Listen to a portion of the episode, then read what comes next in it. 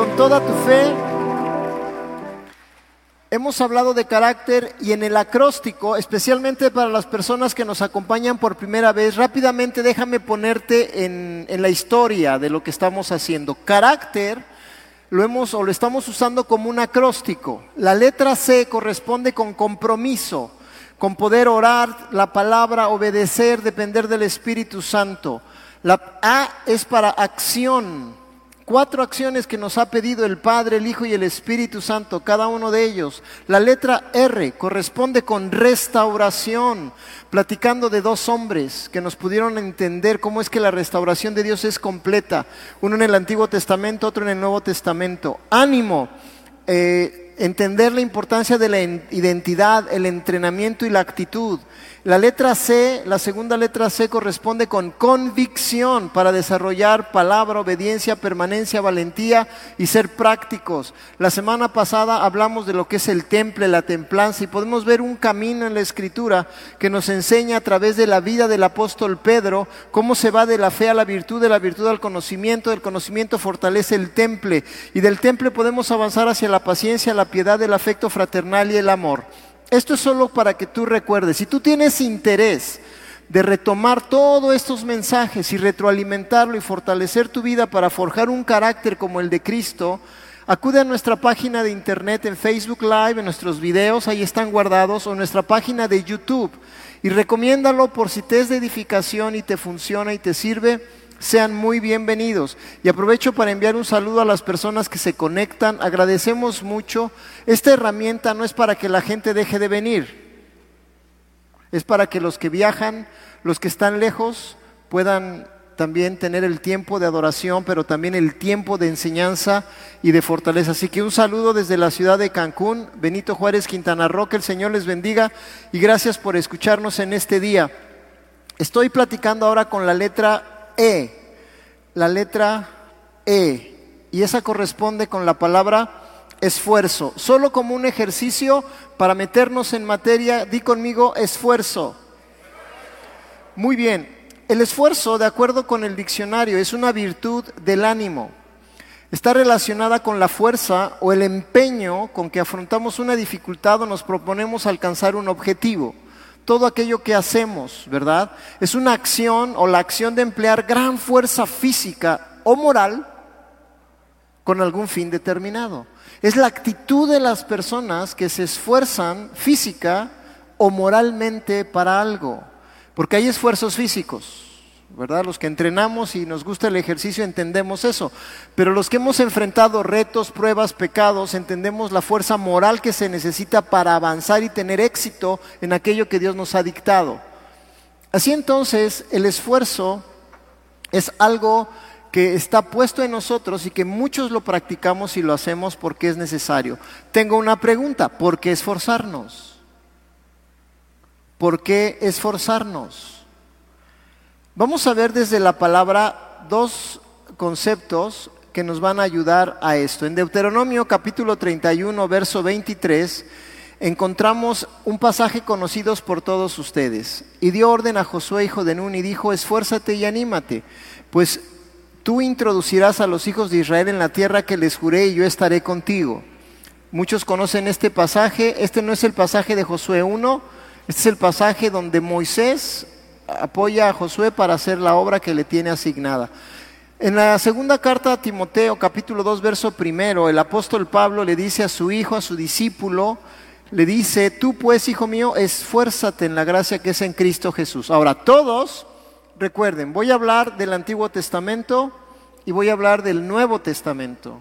Dos personajes que nos van a ayudar a entender lo que es el ánimo. Retomo la pregunta, ¿por qué esforzarnos? ¿Por qué esforzarnos? En general, todos deseamos obtener lo más posible con el menor esfuerzo. No sé si me explico. Todos queremos esforzarnos lo menos para obtener lo más, ¿sí o no? Eso se puede conocer como eficiencia y es válido. Ahora, el punto es que hay gente que no se quiere esforzar. Y de acuerdo con esto que quiero enseñarte, aunque sea mínimo, aún se requiere esfuerzo. Es decir, no hay nada que hagamos que no demande un esfuerzo, sea moral, mental o físico. Nada. Estamos empezando el año. No tengan vergüenza, por favor, pero estamos en familia. Más que iglesia somos una familia y nos estamos esforzando en serlo. ¿Cuántos de ustedes han puesto como un propósito del 2020, de la nueva década, adelgazar? Van a tener que poner esfuerzo en ello. Van a tener que esforzarse. ¿Sí? Ahora yo te digo, con autoridad, sí se puede. Sí se puede. Pero sí necesitas la firme convicción de avanzar y hacer un esfuerzo consistente. Y cuenta con mi esposa y conmigo, no solo para orar por ti, pero para poder orientarte en algunas ideas que te pueden ayudar si tú quieres. Porque el esfuerzo también es un ejercicio de la voluntad. Entonces, sea que sea poco, sea que sea mucho, tenemos que entender que el esfuerzo es algo que Dios nos ha regalado para varias cosas. Para poder entenderlo, desde el pasaje de Deuteronomio 31 que acabo de leer respecto de Josué, me permití hacer lo que yo llamo una historia breve de José. Esta es la historia reducida de Josué. Todos, o todos debiéramos, o al menos recordamos la historia de Josué. Amén. Si alguien no conoce la historia de Josué, escuche un resumen de lo que es la vida de este hombre ejemplar en la Biblia. Él fue un joven discípulo de Moisés, de la tribu de Efraín, a quien le cambió el nombre de Oseas a Josué. Él fue espía de los cuerpos especiales del ejército de Israel en el desierto. Suena mejor, ¿no? Se me ocurrió que era un buen término, porque ser espía no es lindo fue sobreviviente junto con Caleb de ese cuerpo de élite de los doce espías que pudo entrar a la tierra prometida. Los otros diez, por negativos, por no tener un corazón de esfuerzo, fueron eliminados en el proceso. Así pasa. Pero Josué y Caleb sobrevivieron y entraron a la tierra prometida. Josué fue el heredero del legado y del liderazgo de Moisés por orden de Dios. Cada una de estas cosas que te estoy diciendo están descritas ahí en los pasajes mencionados. Fue un hombre respaldado por Dios para cumplir la misión de poseer la tierra prometida. Eso lo dicta al final en Deuteronomio 1, verso 38. Ese era Josué. Y si tú te fijas, es muy interesante que Josué no era de la tribu de Judá, era de la tribu de Efraín. Efraín fue uno de los hijos de José el soñador. Efraín fue una de las, se le conocía inclusive ni siquiera como tribu completa, sino la media tribu de Efraín. Porque había otra media tribu que era la media tribu de Manasés, que juntos representaban lo, o lo que es la tribu de José. Así entonces, esta historia, este hombre tan especial, es de quien debemos tomar el mejor ejemplo de que Dios nos pide esforzarnos. ¿Por qué? Porque hay un pasaje de la escritura en donde me impresiona algo que acontece. Por favor, toma tu Biblia y acompáñame al primer libro, al primer capítulo, perdón, del libro de Josué a partir del verso 6. Vamos a leer tres versículos, verso 6, verso 9. Josué 1, verso 6, esfuérzate y sé valiente, porque tú repartirás a este pueblo por heredad la tierra de la cual juré a sus padres que la daría a ellos. Verso 7.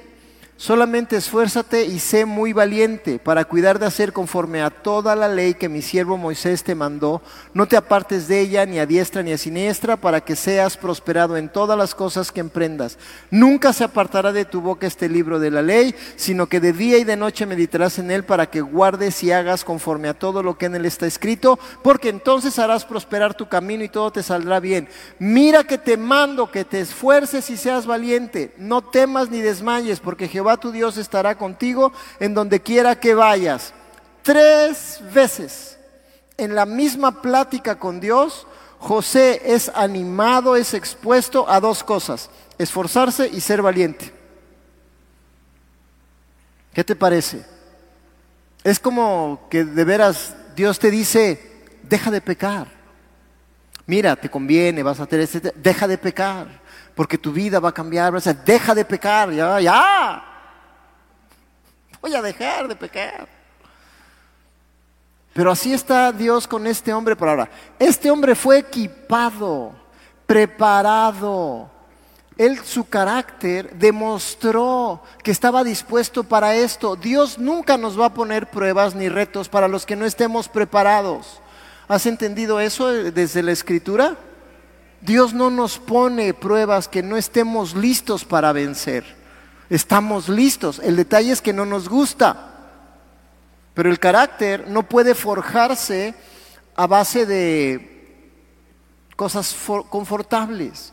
El carácter se forza o se forja, perdón, a base de esfuerzo, se forja a base de retos, ¿verdad?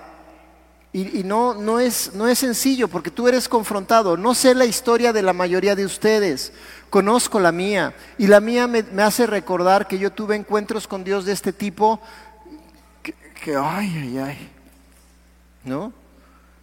Uno de ellos me dirigió a, a, casarme hace 33 años con mi esposa.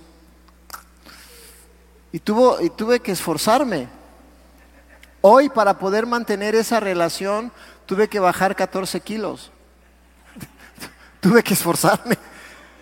Entonces, cuando Dios te pide algo con tanta insistencia, es, yo creo que es algo importante que Él quiere que todos sus hijos aprendamos y lo tomemos si fuera requerido. Si analizamos un poco más la historia, el comentario bíblico eh, Matthew Henry dice esto. Ahora se le da a Josué la comisión que Dios había dicho. Le había de dar a Josué eh, una indicación. Acababa de oír de labios de Dios cuán perverso iba a ser el pueblo al que tendría la misión de conducir y esto podía ser para él un motivo de desánimo. Pero Dios le dice, por malos que hayan de ser, tú podrás desempeñar tu cometido porque yo estaré contigo, así que esfuérzate y anímate. Esfuérzate y anímate. Necesito recordarte un poquito lo que el Señor le dice. El libro de Josué empieza cuando termina el libro de Deuteronomio.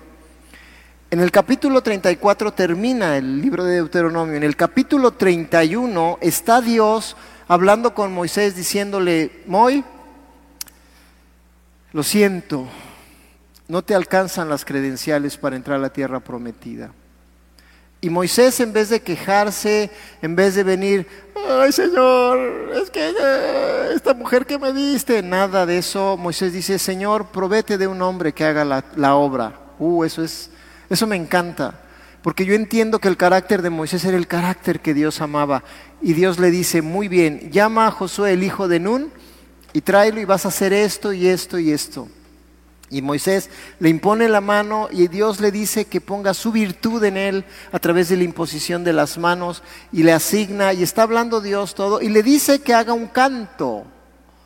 Dice, y vas a hacer este canto para que este pueblo se acuerde de mí todo el tiempo, porque este pueblo se va a volver a dioses ajenos.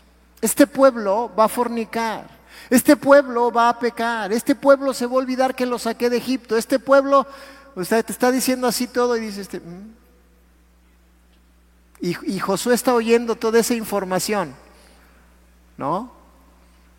Y los voy a castigar y van a ver mi justicia y me voy a apartar de ellos. Y Josué así, bueno, no sé cuántos se animarían si escucharan un discurso de esos. Dice, Señor, la tenemos perdida. Pero no. Y el Señor le dice, pero Josué, tú puedes, mételos, conquista la tierra. Solamente haz dos cosas. Esfuérzate y anímate. Esfuerzo y ánimo es sinónimo de éxito.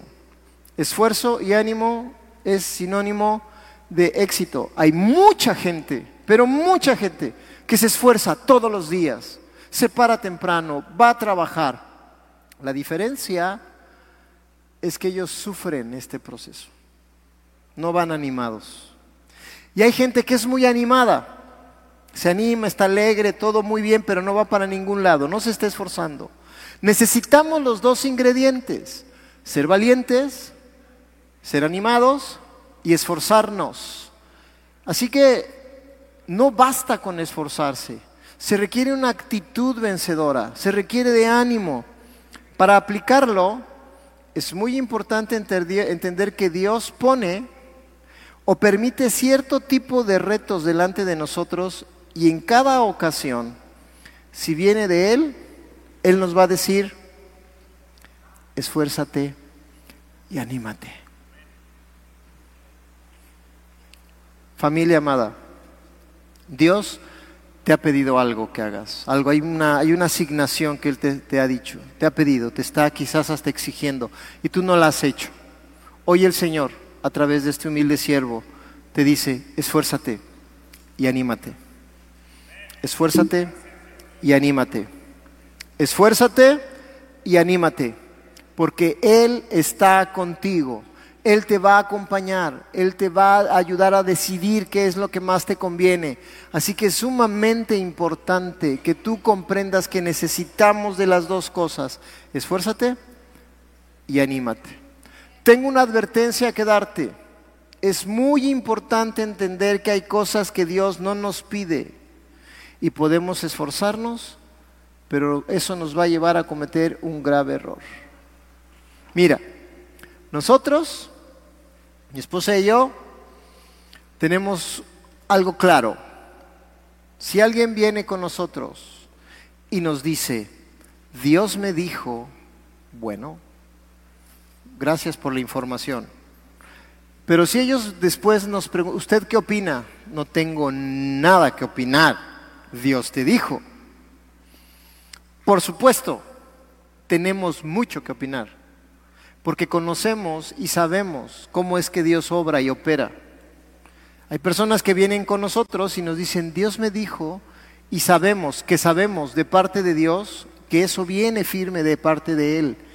Y, y damos gloria a Dios y los impulsamos con todo cariño. Pero hay mucha gente que viene con un anhelo personal y suena lindo envolverlo en esta frase, tremenda frase, Dios me dijo. Y nosotros decimos, sí Señor, si tú dijiste, Señor, tú estás a cargo, ¿quiénes somos nosotros para cualquier cosa? Porque hay muchos que hemos cometido errores a través de ese Dios me dijo. ¿no?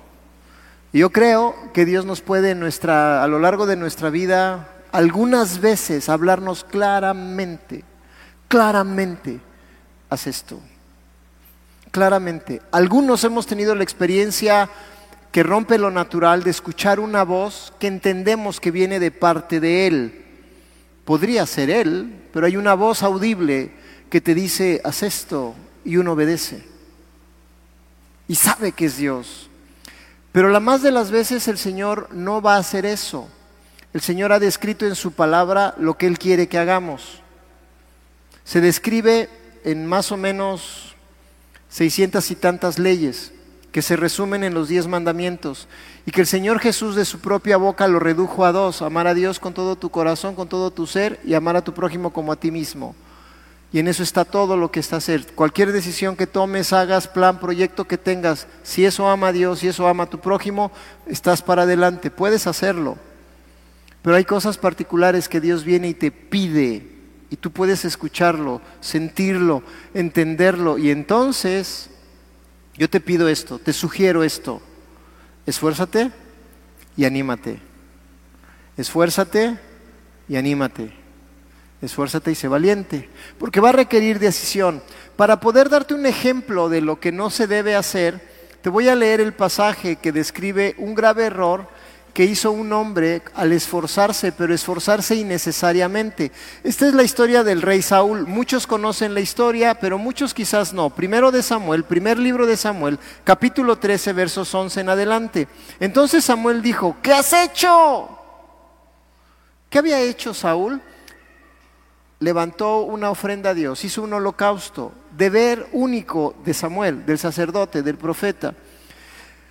Y entonces Saúl responde, porque vi que el pueblo se me desertaba y que tú no venías dentro del plazo señalado y que los filisteos estaban reunidos en Micmas, me dije, ahora descenderán los filisteos contra mí a Gilgal y yo no he implorado el favor de Jehová. Me esforcé pues y ofrecí holocausto.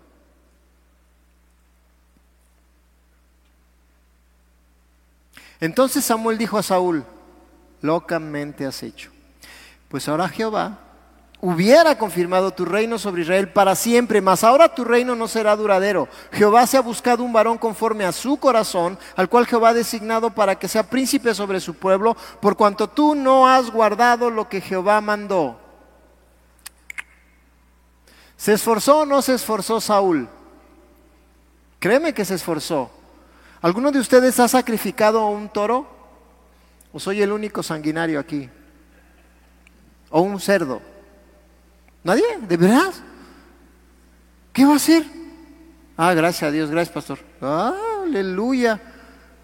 Es tremendamente difícil, ¿no? O sea, yo no le metí la cuchillada, pero sí ayudé a agarrarlo. Y tanto tiene culpa el que mata la vaca como el que le agarra la pata. Yo he participado en sacrificar bueyes y cerdos. Y son técnicas diferentes, pero es muy difícil. Entonces tú imagínate este rey que dice, pues no viene, yo levanto el holocausto, a ver, acá, lo mate, lo parte y hace todo, ahí, ah, se esforzó. Bien por el esfuerzo, pero mal por el propósito. No te esfuerces en las cosas que Dios no te ha pedido que hagas. Esfuérzate en las cosas que Dios te pide que hagas. ¿Y qué es lo que pide Dios de ti?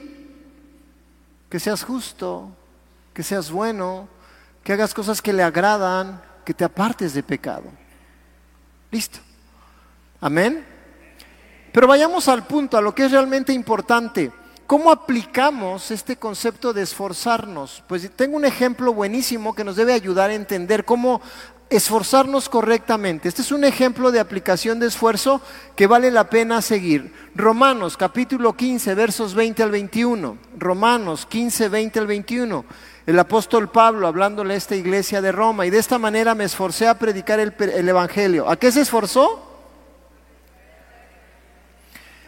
De esta manera me esforcé a predicar el Evangelio. Mucha atención, no donde Cristo ya hubiese sido nombrado, para no edificar sobre fundamento ajeno, sino como está escrito, aquellos a quienes nunca les fue anunciado acerca de él verán y los que nunca han oído de él entenderán. Esto es una porción de la, profecía de, de Isaías, que el mensaje del Señor iba a ser escuchado donde no había. Y eso es lo que se esforzó el apóstol Pablo.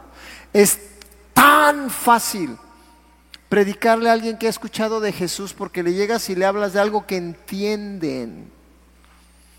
Pero Pablo no fue a predicarle a los que entendían a Jesús. Pablo fue a, predicarles a los que era muy difícil presentarles el Evangelio. ¿Tú te imaginas lo que sería que alguno de ustedes tomara la decisión de ir a un país musulmán para equiparse y preparar el poder llevar el Evangelio en medio de un pueblo donde si te escuchan que estás predicando de Jesús, sacan una cimitarra y te cortan la cabeza? Eso es esfuerzo, porque hay una estrategia que cubrir, ¿no?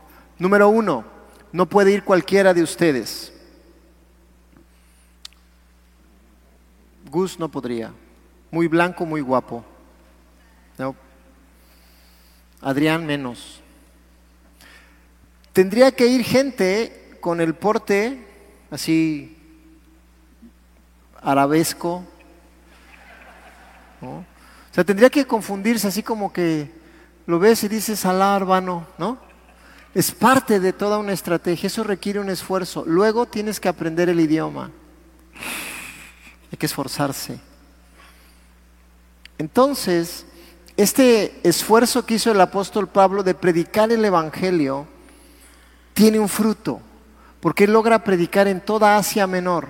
Sería fantástico que un, día tomaras un mapa y vieras lo que son o lo que se llaman los viajes misioneros de Pablo, para que tú te imagines cómo viajó, dónde viajó, porque no es como ahora, pues que eso que ahorras tu dinerito y te metes a viajes.com, ¿no? No sé, yo uso Expedia, viaje a, la tierra de todos los santos, Ciudad de México, ida y vuelta a Cancún, ¿no? 200 varos, ida y vuelta, hoy sí voy, y listo, no, no, no. Allá el apóstol Pablo para viajar a Asia Menor tenía que esforzarse, tomar barcos, caminar, caminar, montar camello, quizás caballo. Ve tú a saber. Entonces, ese esfuerzo valió la pena. Ahora, como consecuencia de esta experiencia del, del, esfuerzo del apóstol Pablo y con toda autoridad, él hace algo excepcional. Él deja un legado a Timoteo, su discípulo, y le encomienda hacer algo muy parecido. Prácticamente lo mismo. Segunda carta a Timoteo, capítulo 2, verso primero al verso 13. Tú pues, hijo mío, porque para Pablo Timoteo era como un hijo, un discípulo muy amado esfuérzate. Prácticamente le está diciendo, yo te doy ejemplo de cómo me esforcé, por favor ahora tú esfuérzate. Ahora, ¿en qué se va a esforzar? Y esta es la exhortación para todos nosotros. Esforcémonos en esto y tengamos ánimo. Esfuérzate en la gracia que es en Cristo Jesús. Lo que has oído de mí ante muchos testigos, esto encarga a hombres fieles que sean idóneos para enseñar también a otros. Eso se llama discipulado.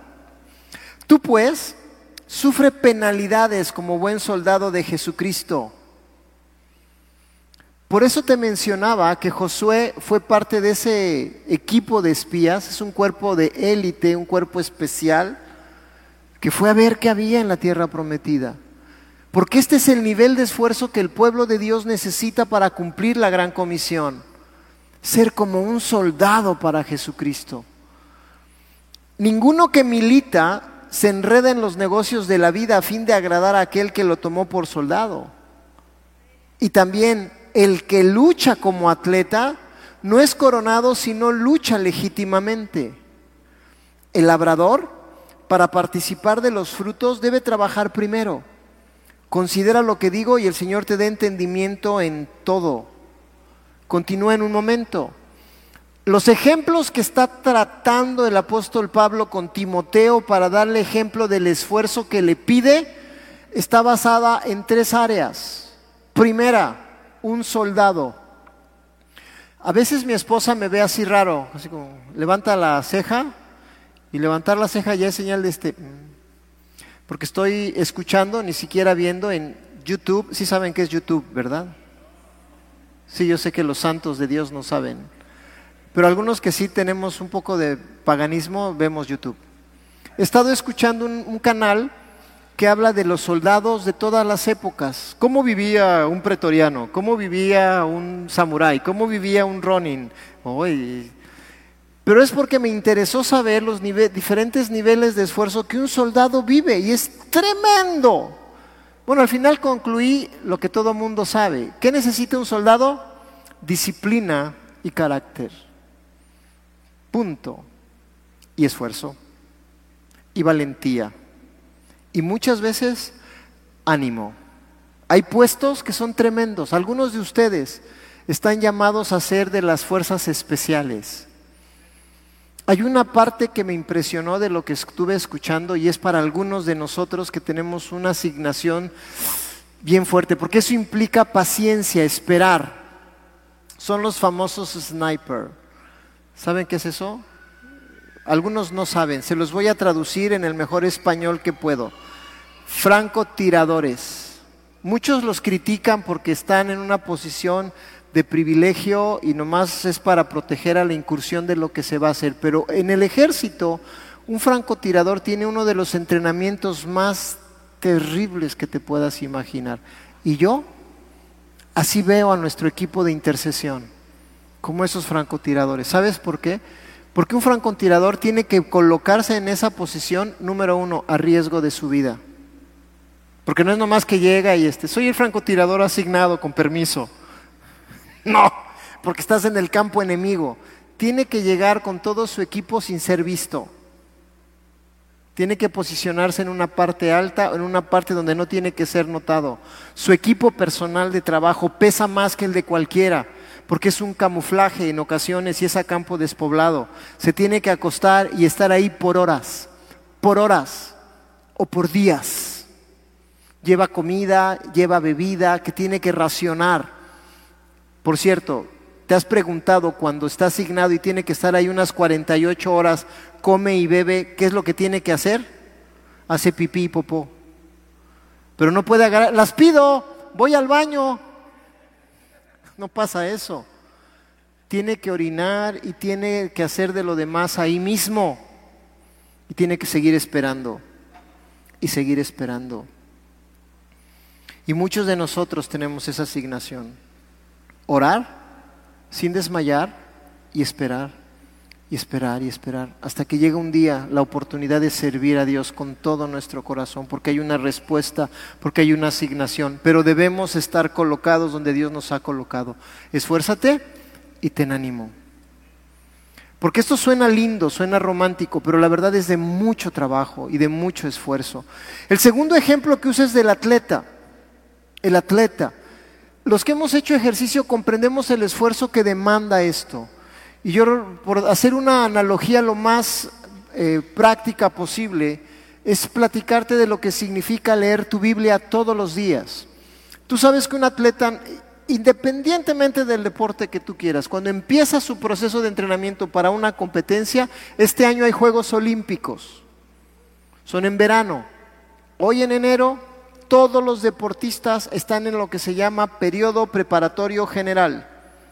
Y tú vas a ver a todos los deportistas del mundo en esta etapa corriendo, corriendo, corriendo, empezando a generar una base de condición física aerobia, se llama. Y tiene que tener resistencia general. Conforme en los meses va a tener que hacer resistencia especial. Y luego va a hacer muy poco de ese ejercicio y todo lo va a hacer en función del deporte que practica con grandes cargas de esfuerzo. Y eso es muy, pero muy demandante.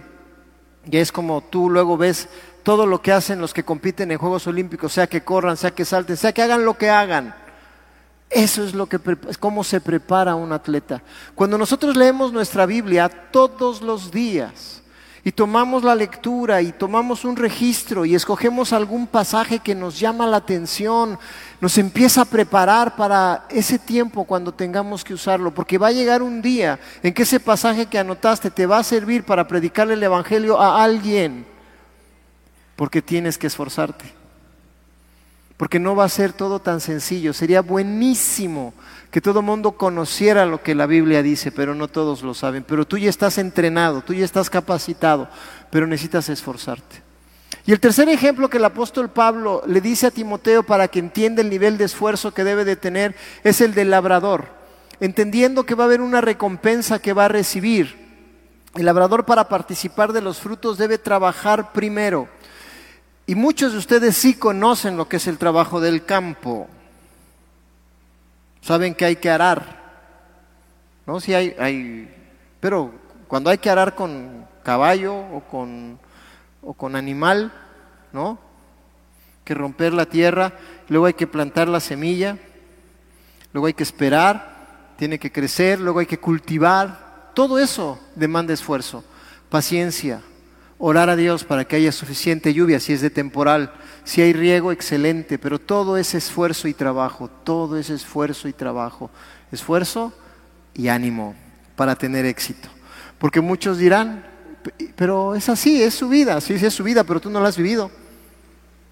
Por eso nosotros tenemos que trabajar con la gente, tenemos que relacionarnos, por eso tenemos reuniones con nuestros guías de grupo de conexión para decirles, esto es lo que Dios quiere que hagamos. Hay que sembrar la semilla, hay que regarles con agua, no regarla, regarles con agua, el agua de la palabra, con ejemplo, con testimonio. Y así vamos avanzando. Y así con cada uno de ustedes, porque tenemos esa, esa demanda de parte de Dios, esfuérzate y ten ánimo porque esa es, la, analogía que el apóstol Pablo le presenta a Timoteo. Y el apóstol Pablo continúa en 2 segunda de Timoteo capítulo 2, en el verso 8, acuérdate de Jesucristo, del linaje de David, resucitado de los muertos conforme a mi evangelio, en el cual sufro penalidades, hasta prisiones, a modo de malhechor, mas la palabra de Dios no está presa esfuérzate y ten ánimo. Por tanto, todo lo soporto por amor de los escogidos, para que ellos también obtengan la salvación que es en Cristo Jesús con gloria eterna. Palabra fiel es esta. Si somos muertos con Él, también viviremos con Él. Si sufrimos, yo aquí entiendo que es si nos esforzamos y tenemos ánimo, si sufrimos, también reinaremos con Él. Si le negaremos, Él también nos negará. Si fuéramos infieles, Él permanece fiel. Él no puede negarse a sí mismo. Y wow, con esta palabra el apóstol Pablo equipa a su discípulo para decirle, anímate y esfuérzate. Esfuérzate y anímate. No sé si estás recibiendo lo que quiero decirte. Para forjar un carácter que le agrade a Dios, tenemos esta asignación de esfuerzo, aterrizándolo en lo más práctico. Tú vives con alguien, vives con tu pareja, vives con tus hijos o quizás vives con tus padres. Y esto implica trato y roce. Yo te digo hoy, a ti que me escuchas, esfuérzate y anímate. Hay posibilidad. No todos los casos son tan complejos como lo que implica una separación. Hay casos que son menos complejos, como son ciertos detalles de conducta. Pero aún así, el Señor te dice y me dice, esfuérzate y anímate, porque hay algo mejor si nos esforzamos y nos animamos. ¿Me acompañarías de pie? Quiero leerte un último pasaje que, que encierra lo que Josué hizo y cómo Josué recibe de parte de Dios esta indicación de esforzarse. Y tú lo recibas si tú quieres. Deuteronomio 31, versos 7 y 8. Y llamó Moisés a Josué, el gran líder, al discípulo, y le dijo en presencia de todo Israel, esfuérzate y anímate, porque tú entrarás con este pueblo a la tierra que juró Jehová a sus padres que les daría, y tú se la harás heredar, y Jehová va delante de ti él estará contigo, no te dejará, ni te desamparará. No temas, ni te intimides. No sé si alguien aquí está enfrentando una decisión, un reto, una cuestión tan compleja en la que necesite saber que debe esforzarse. Yo creo que sí hay. Pero te digo esto que Moisés le dijo a Josué, esfuérzate y ten ánimo. Pero es por esto, esta es la justificación. El Señor estará contigo. El Señor va delante de ti. Él no te dejará, no te desamparará. Así que no temas y no te intimides. No sé quién reciba esta palabra esta noche. Si la recibes, si la recibes. Requiero tanto que esto tenga peso en tu vida porque es parte de lo que Dios nos está pidiendo este año. Esforzarnos. Cada una de las reuniones que tenemos requiere esfuerzo de parte del equipo de servidores, de parte de mi esposa, mío, pero eso estamos puestos. Cada área necesita esfuerzo y ánimo y debemos transmitirlo para que los demás vivan también la experiencia de tener a Jesús en su corazón.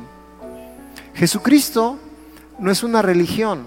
Nosotros los hombres lo hemos hecho una religión. Pero Jesús es Dios. Y hay que pedirle que establezca un contacto personal.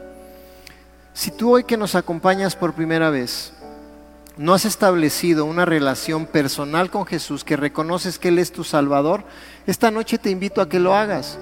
Se hace verbalmente, pero ese es solo el inicio de un proceso en el que tú empiezas a caminar con esta convicción y empiezas a entender desde la escritura lo que Él hizo por tu vida.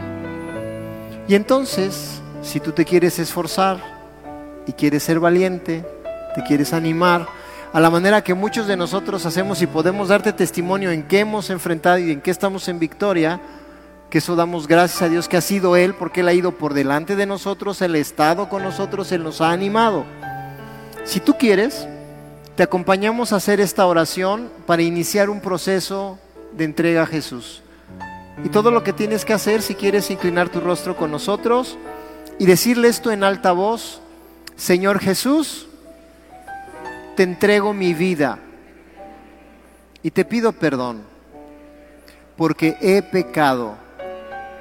Entiendo que no merezco nada, pero entiendo que por tu gracia alcanzo misericordia. Así entonces te doy mi vida y reconozco que tú eres mi Señor y mi Salvador. Y que a partir de hoy tengo vida eterna. Ahora te pido que pueda conocerte más y mejor para presentarte a otros desde mi vida. Te lo pido en el nombre de Jesús. Y decimos amén. Ahora, si hay alguien aquí que no había decidido, aunque haya venido varias veces, pero hoy ha comprendido que la entrega a Jesús es un acto de la voluntad, y cuando tú entregas tu vida a Jesús empiezas un camino de crecimiento en Él, pero que a partir de hoy tienes la oportunidad de las salvaciones. Yo te garantizo algo, no me gusta usar este ejemplo, pero a veces es necesario como hoy. Si por alguna razón en este momento tú murieras, no quiero profetizarte ningún tipo de muerte, simplemente, pues como dicen, estiras la pata, si entienden chilango antiguo? Te mueres. Yo te garantizo que en este momento, si tú mueres, tú vas a la presencia de Dios al tribunal de Cristo, vas a ser juzgado por tus obras buenas y malas, pero como tú aceptaste a Jesús, tú tienes la salvación garantizada y la eternidad puesta. El punto es que si no mueres, empieza algo que se llama periodo de gracia, porque entonces Dios va a tratar contigo, porque desde que tú aceptas que Jesús es tu Señor, el Espíritu Santo viene a ti y hace morada en ti. Y ese Espíritu Santo te empieza a decir, bueno, estas son las cosas que tienes que cambiar y mejorar. Porque yo te amo y yo voy a estar contigo, yo voy por delante. Y empiezas este proceso de transformación para bien de tu vida y como consecuencia, bien de todos los que te rodean. Es así.